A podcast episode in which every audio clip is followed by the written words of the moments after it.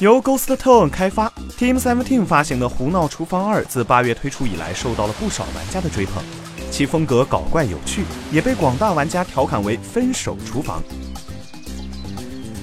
近日，Team Seventeen 也发布了该作的首个 DLC《海陆大餐》，并发布了宣传视频，展示了游戏中新的海岸场景。从视频中可以看到，本次 DLC 地点搬到了一座充满异域风情的热带小岛上。玩家可以享受在海滩边摇摇欲坠的木筏上纵情烧烤，在丛林里尽情榨汁的快乐。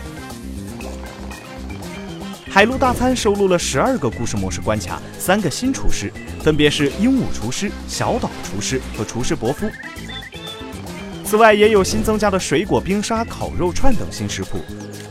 新道具部分增加了水枪，拿来洗碗盘，还可以加快速度，也可以把队友喷进水里。还有可以增强火炉火势的风箱，但是要小心控制，否则食物可是会烧起来的。目前该 DLC 已经在全平台推出，售价为五点九九美元。